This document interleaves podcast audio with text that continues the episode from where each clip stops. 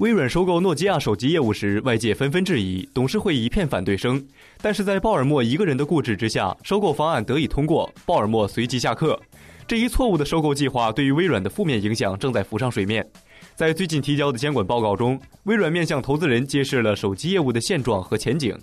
行业分析师表示，最早在二季度，微软将对手机业务进行灾难性的资产减记。市调机构最新数据显示，在全球智能手机操作系统市场，微软 WP 份额仅为百分之二点八。如果以收购前后的市场份额作为衡量依据，微软收购诺基亚业务是一个完全失败的决策。收购之后，华为等其他手机厂商对于 WP 的兴趣大幅下滑，市面上 WP 的可选范围更加狭窄。微软表示，手机业务未来的现金流将会下滑，手机销售增幅将会下降，这将导致手机业务部门的资产减计，将给公司盈利带来实质性的影响。